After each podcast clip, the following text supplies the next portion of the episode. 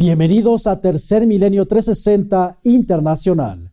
Estas son las que consideramos las verdaderas noticias. Ucrania hace frente al ejército ruso y comienza a recuperar territorio en la ciudad de Bakhmut.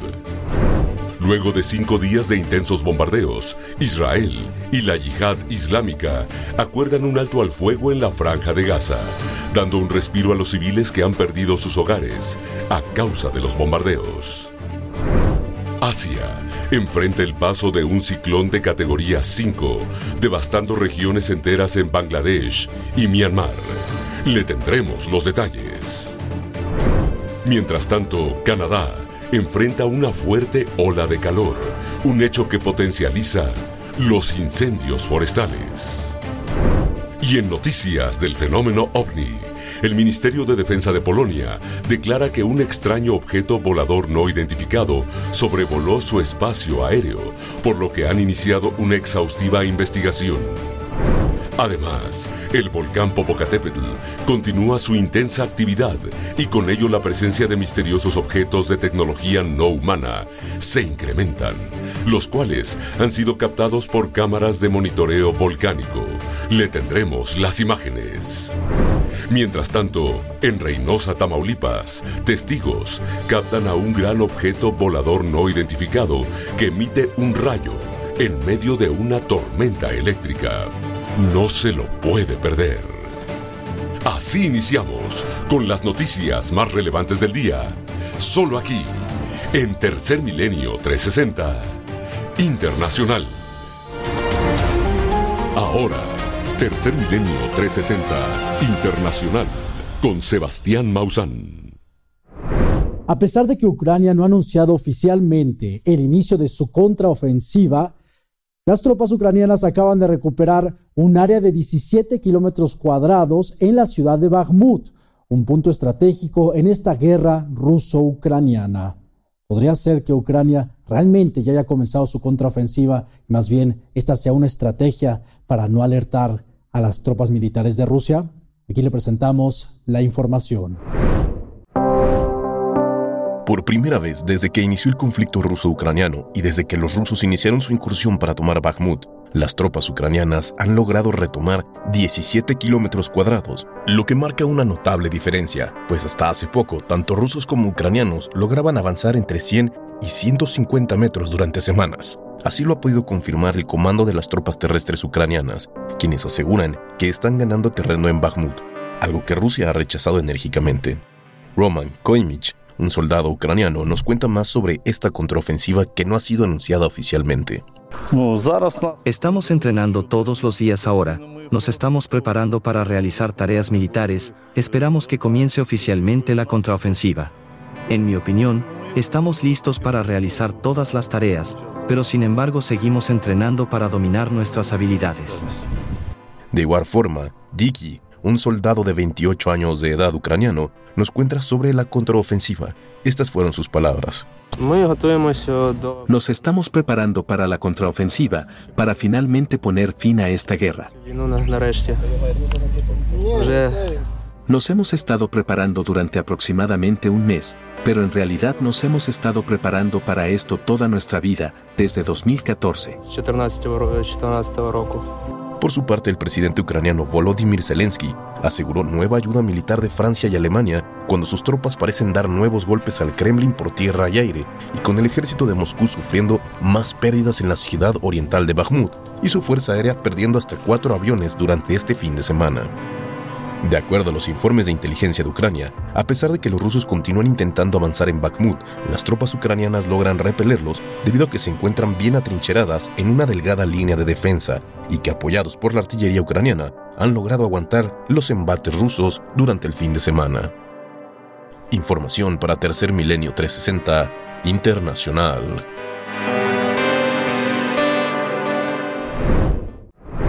Después de cinco días consecutivos de intensos bombardeos entre Israel y Palestina, Egipto durante este fin de semana logró mediar para que hubiera un alto al fuego entre estos dos bandos. Esperemos que este alto al fuego ayude a aliviar las tensiones en esta región del Medio Oriente para que pronto haya paz entre Israel y Palestina. El alto al fuego entre Israel y la yihad islámica, mediado por Egipto, entró en vigor el pasado sábado 13 de mayo en punto de las 22 horas local. Esto después de cinco días de intensos intercambios de misiles en la franja de Gaza que causaron la muerte de 35 palestinos, 150 heridos y la destrucción total de más de 60 casas. Además, se reporta que 900 viviendas resultaron parcialmente dañadas. Escuchemos a Mohamed Zaidan, un padre de familia que se quedó sin hogar tras los bombardeos israelíes. Los niños y las mujeres no durmieron anoche por el miedo. Mi casa y todo el vecindario fueron destruidos, como si fuera una explosión nuclear, por aquellos que dicen que están apoyando los derechos humanos. ¿Quiénes son los terroristas? ¿Mi hija pequeña es una terrorista? ¿O los niños y las mujeres que vivían aquí lo son? El cese al fuego se da en medio de la celebración del 75 aniversario del Nakba, la fecha más triste del año para los palestinos, quienes un 15 de mayo, pero de 1948, sufrieron la expulsión ilegal de más de 700.000 habitantes por parte de la ocupación israelí. Un hecho que al día de hoy tiene a Palestina sufriendo constantes incursiones violentas por parte de Israel, incursiones que son violaciones a los derechos humanos. Escuchemos. El ataque a los civiles está prohibido. Es una violación de los principios básicos del derecho internacional. Además de todo esto, los convenios de Ginebra. El ejército israelí considera y reclama que atacar a los civiles es un daño colateral. La actual celebración de este 75 aniversario del Nakba es inédita, pues por primera vez las Naciones Unidas conmemorarán el éxodo forzado de los palestinos tras la creación del Estado israelí. En una ceremonia en Nueva York, misma en la que los Estados Unidos ha dicho no participará y en la cual el presidente de la autoridad palestina brindará un discurso emotivo, pues para Palestina esta celebración llega en medio de altas tensiones con Israel y piden a la comunidad internacional ayuden al retorno de más de 6 millones de refugiados distribuidos en territorios palestinos y en países vecinos como Siria y el Líbano. Refugiados que anhelan el momento de volver a casa. Esta es la casa. Esta es la casa de mis abuelos. Aquí es donde mis ojos vieron la luz por primera vez. Aquí respiré por primera vez. Nunca lo olvidaré. Y sin duda volveré. Para los palestinos, el genocidio histórico que está cometiendo Israel debe terminar con el apoyo de la comunidad internacional para la creación de un Estado palestino. Seguiremos informando para Tercer Milenio 360 Internacional.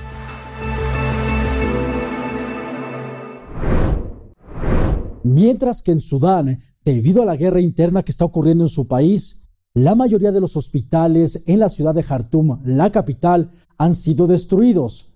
Una guerra que ha dejado a más de 900.000 desplazados debido a este conflicto que únicamente está trayendo una crisis humanitaria en la nación africana de Sudán. La violencia en Sudán no cesa, y es que la mayoría de los hospitales en Jartum, la capital de este país africano, están fuera de servicio o destruidos en su totalidad tras los múltiples ataques aéreos provocados por el grupo paramilitar de las Fuerzas de Apoyo Rápido en Sudán, un hecho que imposibilita atender a los heridos que está dejando este conflicto armado. De acuerdo con la agencia de noticias Reuters, más de 5.000 personas han resultado gravemente heridas en Sudán debido a la terrible situación que se vive.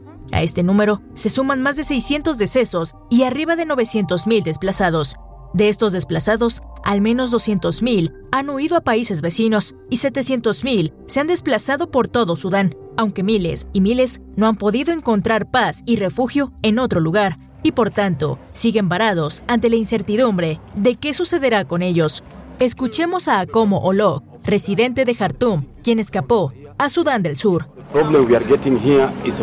El problema que estamos enfrentando aquí es un problema muy grande. A la gente no le gusta que estemos aquí. Y ahora estamos aquí con los niños y sus madres. Algunos están enfermos. No hay nada que podamos comer. Así que estamos sufriendo, vinimos a las Naciones Unidas, pero no pueden hacer nada por nosotros. También escuchemos a Rim, una mujer que también fue desplazada de Jartum y ahora se encuentra en Puerto Sudán. Venimos de la guerra Perdimos a nuestros maridos y nuestros hogares fueron destruidos. Incluso si hubiera paz, ¿dónde vamos a vivir si volvemos? Tenemos hijos y no podemos hacer nada.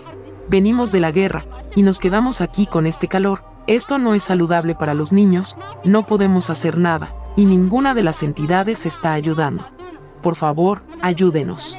Organizaciones humanitarias, por favor, ayúdenos, no para nosotros. Por el bien de estos niños, también tenemos ancianas embarazadas y enfermas, tenemos personas cuya salud podría empeorar. Envíen ayuda a Sudán. Ataques en hospitales, en las calles y corredores humanitarios. Miles de civiles afectados viviendo en la calle o refugios improvisados sin los suministros básicos. Así se vive la violencia ante el conflicto en Sudán, un hecho que como cualquier guerra siempre termina dañando a los inocentes. Información para Tercer Milenio 360 Internacional.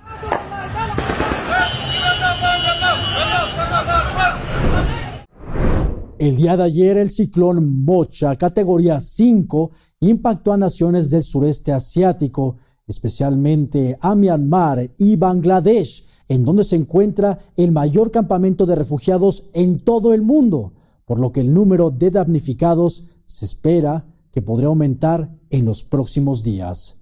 Aquí todos los detalles del ciclón Mocha.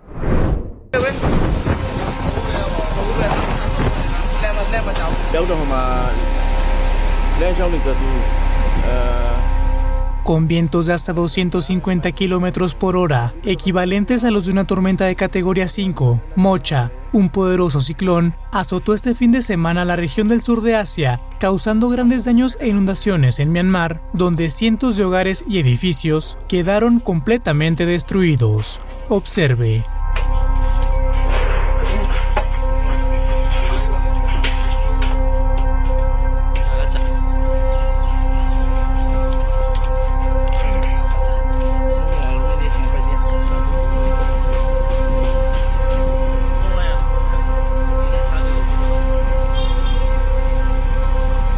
La tormenta se formó este 14 de mayo en el Golfo de Bengala y asimismo, en su trayectoria, al tocar tierra en Bangladesh, el ciclón Mocha causó severas inundaciones y deslizamientos de tierra. Además, destruyó más de 500 instalaciones de bambú en la zona de Cox's Bazar, donde se encuentra el campamento de refugiados más grande del mundo y un área donde ya existía una necesidad humanitaria tan profunda que afecta a cientos de miles de habitantes una destrucción provocada por una tormenta que según los lugareños no se había visto de tan gran magnitud en la región en las últimas décadas. Escuchemos. Cuando llegó la tormenta, voló el techo y las paredes de nuestra casa, así que corrimos a refugiarnos con nuestros hijos. El viento era tan fuerte que casi levantaba a la gente del suelo mientras corrían. Muchas personas se cayeron mientras corrían en busca de refugio. Nunca habíamos visto una tormenta así. Después de enviar a todos los miembros de mi familia al refugio contra ciclones, me quedé en mi casa. Cuando llegó la tormenta, una repentina ráfaga de viento voló el techo de mi casa. Luego se llevó las paredes y la cerca de mi casa, y de nuevo otra ráfaga de viento se lo llevó todo. Me quedé aquí sentado sin poder hacer nada. Nunca en mi vida había visto una tormenta con tanto viento.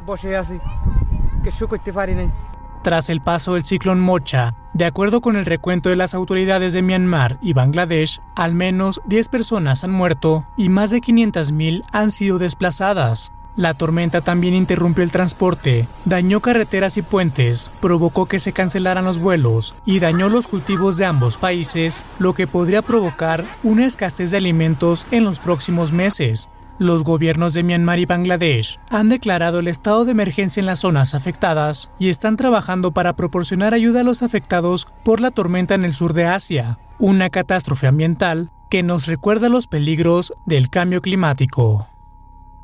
Información para Tercer Milenio 360 Internacional.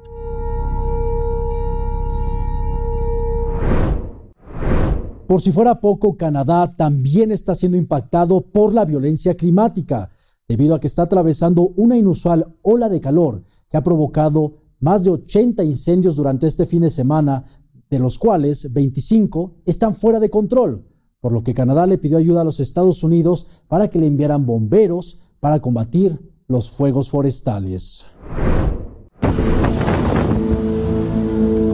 Oeste de Canadá se encuentra viviendo prácticamente un infierno. Y es que para el 14 de mayo por la tarde había 87 incendios forestales activos en el área de protección forestal de Alberta, 25 de ellos considerados fuera de control, haciendo que en lo que va del año las autoridades hayan tenido que responder a 451 incendios forestales que han quemado más de 521 mil hectáreas, más del doble de la cantidad que normalmente se quema en una temporada completa. Así lo dio a conocer Josie St. Onge, oficial de información de Alberta Wildfire. Nuestro periodo máximo de combustión, que es cuando las temperaturas están en su punto más alto y los combustibles están en su punto más seco, todavía está por delante. Otros 200 bomberos forestales de los Estados Unidos han llegado a Alberta y están siendo desplegados. Han venido de Oregon, Montana, Idaho, Washington, Dakota del Sur y Colorado. Y es que los incendios que se presentarían de manera natural están siendo avivados por una inusual cúpula de calor un sistema meteorológico extremadamente raro para estas épocas del año que aumenta considerablemente las temperaturas, concretamente en algunas partes del oeste canadiense hasta 15 grados centígrados más calientes que en una temporada normal. Un estudio reciente de Climate Central hizo la relación de esta cúpula de calor como si fueran las huellas dactilares claras del cambio climático, provocando que las temperaturas récord sean cinco veces más probables. Por si todo ello no bastara, también está el hecho de que el clima de la región ahora era más cálido que en décadas anteriores, lo que significa que estos eventos raros serán más probables en los próximos años. Colin Blair, director ejecutivo de la Agencia de Manejo de Emergencias de Alberta, dijo que las autoridades habían recibido 300 correos electrónicos de personas que deseaban ser voluntarios para las brigadas de bomberos, donde ya participan 200 bomberos forestales de los Estados Unidos. Además de la emergencia provincial, hay 19 estados de emergencia local, así como 5 resoluciones de Consejo de Banda y 14 órdenes de evacuación. Aproximadamente 19.342 habitantes de Alberta siguen evacuados en este momento y hay nueve centros de recepción que han registrado evacuados. Eso es un aumento en el número de evacuados debido a tres nuevas órdenes de evacuación en las últimas 24 horas. A pesar de las intensas temperaturas, se dice que es poco probable que el sistema meteorológico actual cause muertes generalizadas dadas las temperaturas nocturnas más frías. Pero lo cierto es que de todas formas se le pide a la población que extreme precauciones. Información para Tercer Milenio 360 Internacional. De acuerdo a un reportaje realizado por el diario The Washington Post, diferentes regiones dentro del Amazonas brasileño están muy cerca de llegar a su punto de no retorno sin embargo, durante el mandato de Lula da Silva ya se empezó a registrar una disminución en la deforestación del Amazonas brasileño. Esperemos que estos esfuerzos ayuden a salvar al mayor pulmón de nuestro planeta antes de que sea demasiado tarde.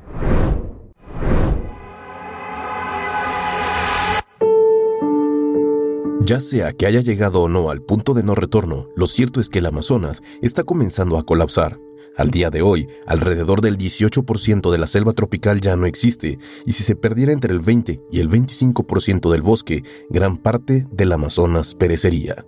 Ejemplos de ello hay muchos y muy delicados, y es que de acuerdo a la información que se tiene, más de las tres cuartas partes de la selva tropical muestra signos de pérdida de resiliencia. En las áreas quemadas por el fuego de las llanuras del río Negro ya hay signos de un cambio drástico en el ecosistema que ha reducido la selva a sabana. En el sureste del Amazonas, que ha sido impactado por la ganadería rapaz, los árboles están muriendo y siendo desplazados por especies mejor aclimatadas y ambientes con menos agua. Los pozos en diversas comunidades se han secado, los arroyos han desaparecido y se ha documentado la llegada del lobo de crin, especie originaria de las sabanas sudamericanas. La selva tropical nunca ha estado más cerca de lo que los científicos predicen que sería una calamidad global, debido a que almacena aproximadamente 123 mil millones de toneladas de carbono. El Amazonas se considera vital para prevenir el calentamiento global catastrófico, uno de los pulmones del mundo. Pero durante la presidencia de Jair Bolsonaro, quien apoya su desarrollo, la deforestación se elevó a un máximo de 15 años. De hecho, algunas partes del bosque ahora emiten más carbono del que absorben. Dentro de este contexto, la llegada la presidencia de Luis Ignacio Lula da Silva supone, quizá, una última esperanza y ello se ha demostrado en el mes más reciente. Y es que la deforestación en la selva amazónica de Brasil disminuyó un 68% en abril de este 2023 con respecto a abril de 2022, según mostraron los datos preliminares del gobierno. Una lectura positiva para el presidente Lula, ya que representa la primera caída importante de la deforestación amazónica bajo su mando. El gobierno federal reestructuró toda la parte ambiental. Tenemos el regreso de los operativos de inspección, mando y control en la selva.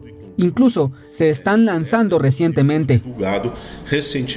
Si bien es cierto que se trata apenas del primer mes que registra una disminución y que todavía no podemos cantar victoria en la batalla contra la deforestación en el Amazonas brasileño, lo relevante es que las promesas de Lula da Silva, entre las que destacan acabar con la deforestación para 2030, comienzan a materializarse. Información para Tercer Milenio 360 Internacional. Le anunciamos que próximamente estaremos de regreso en la televisión a través del canal 9 de Televisa. Esté muy atento en nuestras redes sociales en donde estaremos dando más detalles. En otras noticias, el archipiélago de Svalbard en el Círculo Polar Ártico es una región que se está calentando seis veces más rápido que el resto del mundo un ejemplo de los efectos devastadores que está trayendo el calentamiento global que ponen en riesgo a todo un ecosistema, entre ellas a sus especies como los osos polares. Aquí le presentamos lo que está sucediendo en el archipiélago de Svalbard, al norte de Noruega. Svalbard, el archipiélago noruego que se encuentra en lo profundo del Círculo Polar Ártico, está en la primera línea del cambio climático, esto ya que se está calentando hasta seis veces más rápido que otros lugares en el mundo. Así lo comprobó una nueva investigación realizada por el Consejo Nacional de Investigación de Italia. Este fenómeno en el archipiélago de Svalbard se ha dado a raíz de que el calentamiento global, la contaminación y las emisiones de CO2 se concentran en este archipiélago, lo que está afectando a este ecosistema ártico elevando sus temperaturas, derritiendo el hielo del archipiélago de Svalbard y terminando con la vida de diferentes especies como los osos polares. Escuchemos a Andrea Espolaor, química ambiental y autora principal de este estudio. El retroceso de los glaciares, la disminución de la nieve, las precipitaciones extremas, las avalanchas, la flora y fauna en peligro, entre otros daños ambientales, demuestran que el cambio climático está acabando con Svalbard. Según los expertos, ninguna parte del archipiélago de Svalbard es inmune al cambio climático, pues sus glaciares que representan el 6% de los glaciares del mundo, fuera de Groenlandia y la Antártida, están desapareciendo de manera rápida y alarmante. Este estudio sobre el archipiélago de Svalbard también reveló que al igual que este lugar, otros puntos del Ártico se están calentando más rápido que el resto del mundo, lo que es solo la punta del iceberg de todos los problemas ambientales que trae consigo el calentamiento global. Información para Tercer Milenio 360 Internacional. El investigador médico y explorador marino Joseph Dituri acaba de romper el récord por pasar 74 días consecutivos viviendo bajo el mar en un hábitat marino, con la intención de investigar cuáles son los efectos en el cuerpo humano de pasar tiempo prolongado dentro del océano. Aquí le presentamos el récord que acaba de romper Joseph Dituri. La vida bajo el nivel del mar se ha tornado en un tema cotidiano para Joseph Dituri, quien recientemente estableció el récord de la estancia más larga bajo el agua. Este impresionante suceso se dio tras permanecer más de 74 días a bordo del alojamiento submarino Jules, en Miami, Florida. El doctor Joseph Dituri forma parte del proyecto submarino Neptuno 100, como investigador médico y explorador subacuático. Este récord es el inicio de lo que lograremos posteriormente. Me siento muy orgulloso y aprecio el reconocimiento, pero aún queda mucho por hacer y la ciencia no se detendrá aquí. Esto ha sido una aventura increíble. Sin embargo, lo que más extraño de estar en la superficie es la luz solar, ya que antes solía ir al gimnasio por las mañanas y ver el amanecer. El doctor Joseph Dituri afirma que planean continuar hasta junio 9, día en el que alcanzará la marca de 100 noches a bordo del Jules. El proyecto Neptuno 100 tiene como objetivo analizar la respuesta del cuerpo humano ante una exposición prolongada a altas presiones, datos que serán fundamentales en las futuras expediciones marinas. Información para Tercer Milenio 360 Internacional. Durante la temporada de tornados en los Estados Unidos, estos fuertes remolinos continúan impactando a diferentes estados de la Unión Americana, entre ellos el estado de Texas, en donde los afectados no solo son los humanos, sino que también los animales.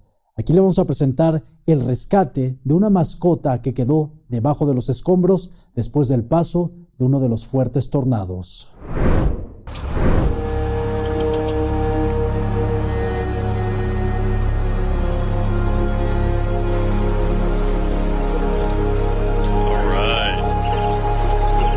Estas imágenes muestran el momento justo cuando un perro fue rescatado después de que un tornado causara daños considerables el pasado 14 de mayo en un pueblo pequeño en el estado de Texas, en Estados Unidos. Los héroes de esta historia fueron los miembros de un equipo de noticias de la cadena ABC que se encontraba dando cobertura a las secuelas de un tornado categoría EF1 que azotó la región de Laguna Heights en Texas en la Unión Americana. Al momento de estar grabando, Jim Gower, uno de los técnicos, se percató de los aullidos cercanos de un perro que se encontraba atrapado debajo de los restos de una casa. En las imágenes se puede observar que al encontrar la fuente de los aullidos, rápidamente Gower comienza a cavar con una pala para que finalmente el perro pudiera asomar su cabeza. Sin embargo, este parecía incapaz o demasiado asustado para emerger por completo.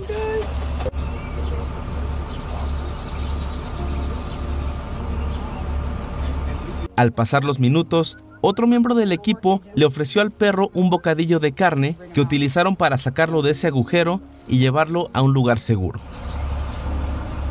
Podía ver el miedo en los ojos del perro, pero al mismo tiempo creo que él sabía que estábamos trabajando rápidamente para sacarlo de ahí. Al ofrecerle un pequeño bocadillo, se asomó un poco más y aproveché el momento para jalarlo en un solo movimiento y finalmente sacarlo. Jim Gower miembro del equipo de noticias de la cadena ABC. Estas conmovedoras imágenes nos muestran cómo un acto tan noble como rescatar entre escombros al mejor amigo del hombre puede ser una luz de esperanza ante las secuelas de un tornado. Información para Tercer Milenio 360 Internacional.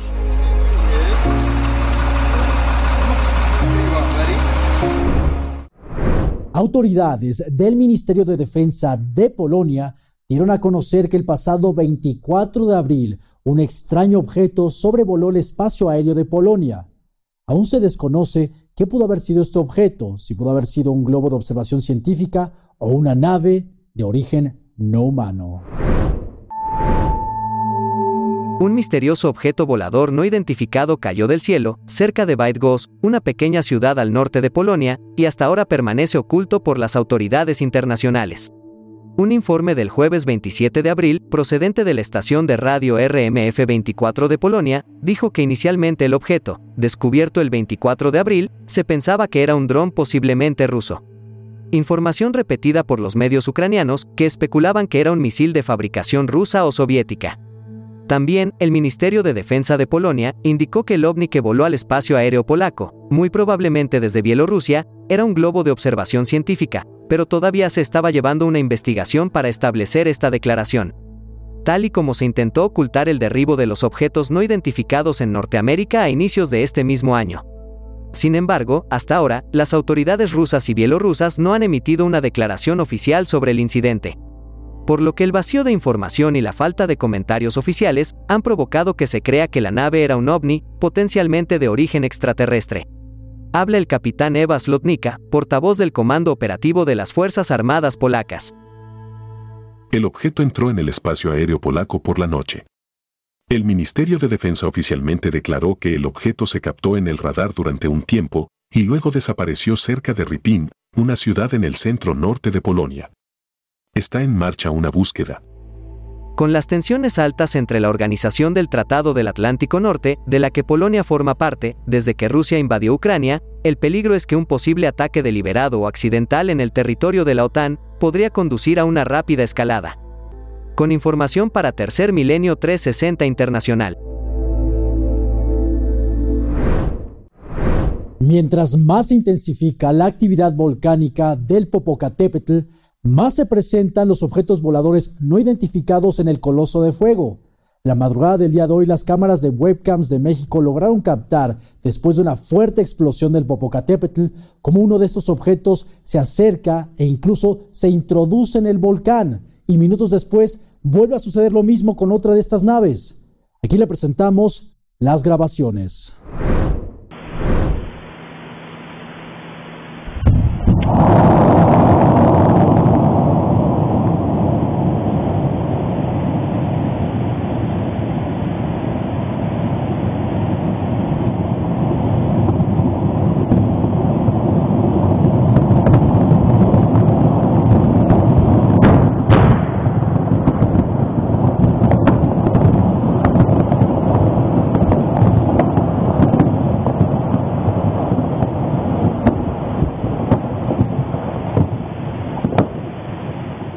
Esto fue lo que ocurrió justo al momento que el volcán Popocatépetl presentó una gran explosión a las 5 de la madrugada con 12 minutos del día 15 de mayo del 2023.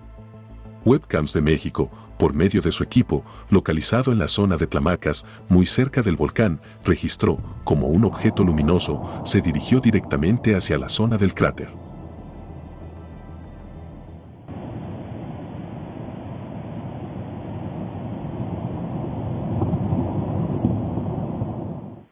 En el acercamiento podemos apreciar con más claridad como justo en los momentos en que la explosión se presenta de forma impactante, el objeto se acerca. Evidentemente, es tecnología que no es humana, ya que no hay ningún vehículo que esté autorizado a acercarse a la zona del coloso de fuego. Recordemos que existe un radio de restricción de vuelos a 30 kilómetros de distancia. Esto que vemos en la pantalla viene ocurriendo con gran frecuencia y Tercer Milenio ha registrado en diversas ocasiones cómo estos objetos entran y salen del propio cráter. Esto nos indica que existe un portal dimensional por donde desaparecen estos objetos. Y en esta nueva ocasión ocurre de nueva cuenta justo en los momentos de la explosión. Un minuto después, la cámara que está ubicada en la zona de Alzomoni, en un ángulo diferente, registró como cuando la lava se extendió sobre el cuerpo del volcán, otro objeto se dirige directamente hacia la zona del cráter y se introduce en él. Observemos con atención. Veamos en el acercamiento lo que ocurrió.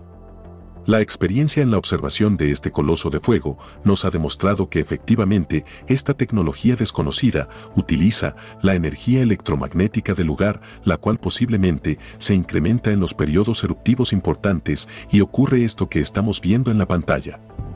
De esta manera, podemos confirmar que existe una relación directa entre tecnología no humana y la actividad geológica de este peligroso volcán. Así lo confirman estas extraordinarias imágenes. Y se suman a la gran cantidad de imágenes donde podemos ver cómo estos objetos entran y salen directamente del cráter de este volcán. Información para Tercer Milenio 360 Internacional. Y curiosamente, en Reynosa, Tamaulipas, el pasado 14 de mayo, fue captado un objeto volador de tecnología no humana, el cual emitía luces y un extraño rayo, todo esto durante una tormenta eléctrica. Además, le presentaremos evidencias ovni captadas en la ciudad de Oslo, Noruega, y Nuevo México, en los Estados Unidos. La noche del 14 de mayo del 2023, en medio de una fuerte tormenta eléctrica en la ciudad de Reynosa, en Tamaulipas, México, residentes de esta localidad tuvieron oportunidad de registrar la presencia de un objeto con luces que se mantenía estático en el cielo, al mismo tiempo de que se desarrollaba el fenómeno meteorológico. Realizando un gran acercamiento y disminuyendo la velocidad en la toma, podemos apreciar que se trata de un objeto discoidal con luces. En este análisis fue detectado el momento en el que el objeto aumenta la energía en uno de sus extremos y se desprende una especie de rayo. Observe con atención.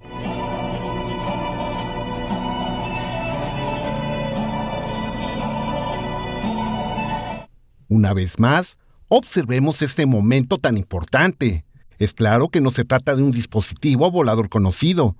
La energía en el ovni aumenta y después observamos que emite el rayo o haz de luz. Esto sin discusión se trata de tecnología y muy probablemente no es de este mundo. Una evidencia que se viene a sumar a los últimos casos en donde se ha venido registrando la presencia de misteriosos objetos que se presentan en el desarrollo de intensas tormentas eléctricas. Y asimismo, curiosamente este objeto se presentó en la misma zona donde se están presentando importantes casos de avistamientos, como el del célebre Juanito Juan, por lo que se abre la posibilidad de que este objeto se tratara de la presencia de un tipo de tecnología que no es humana. Asimismo, unos días antes, la noche del miércoles 3 de mayo del 2023, sobre la ciudad de Oslo, en Noruega, fue obtenida otra destacada evidencia a través de un dron que realizaba tomas nocturnas de esta localidad.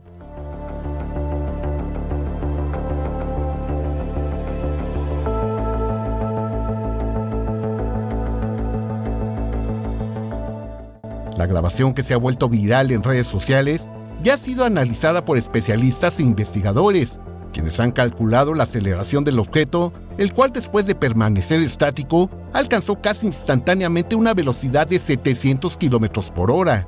Aún en cámara lenta, es posible apreciar que el objeto se proyecta a una velocidad sorprendente, lo que permite descartar que se trate de un dron, avión o helicóptero.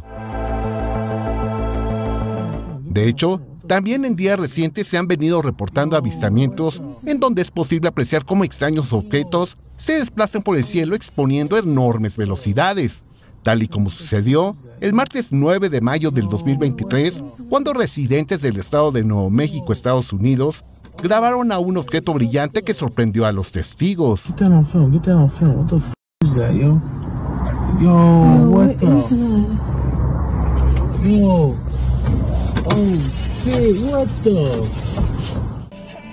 Algo está sucediendo en los cielos de todo el mundo. Grandes luces y objetos que presentan capacidades de desplazamiento increíbles ponen de relieve la gran actividad que se está desarrollando y que cada vez se hace notar más, quizá con la intención de iniciar un intercambio de comunicación con la humanidad. Información para Tercer Milenio 360 Internacional. Le recordamos que próximamente estaremos de vuelta en la televisión a través del canal 9 de Televisa. Siga nuestras redes sociales escaneando este código QR en donde le tendremos todos los detalles.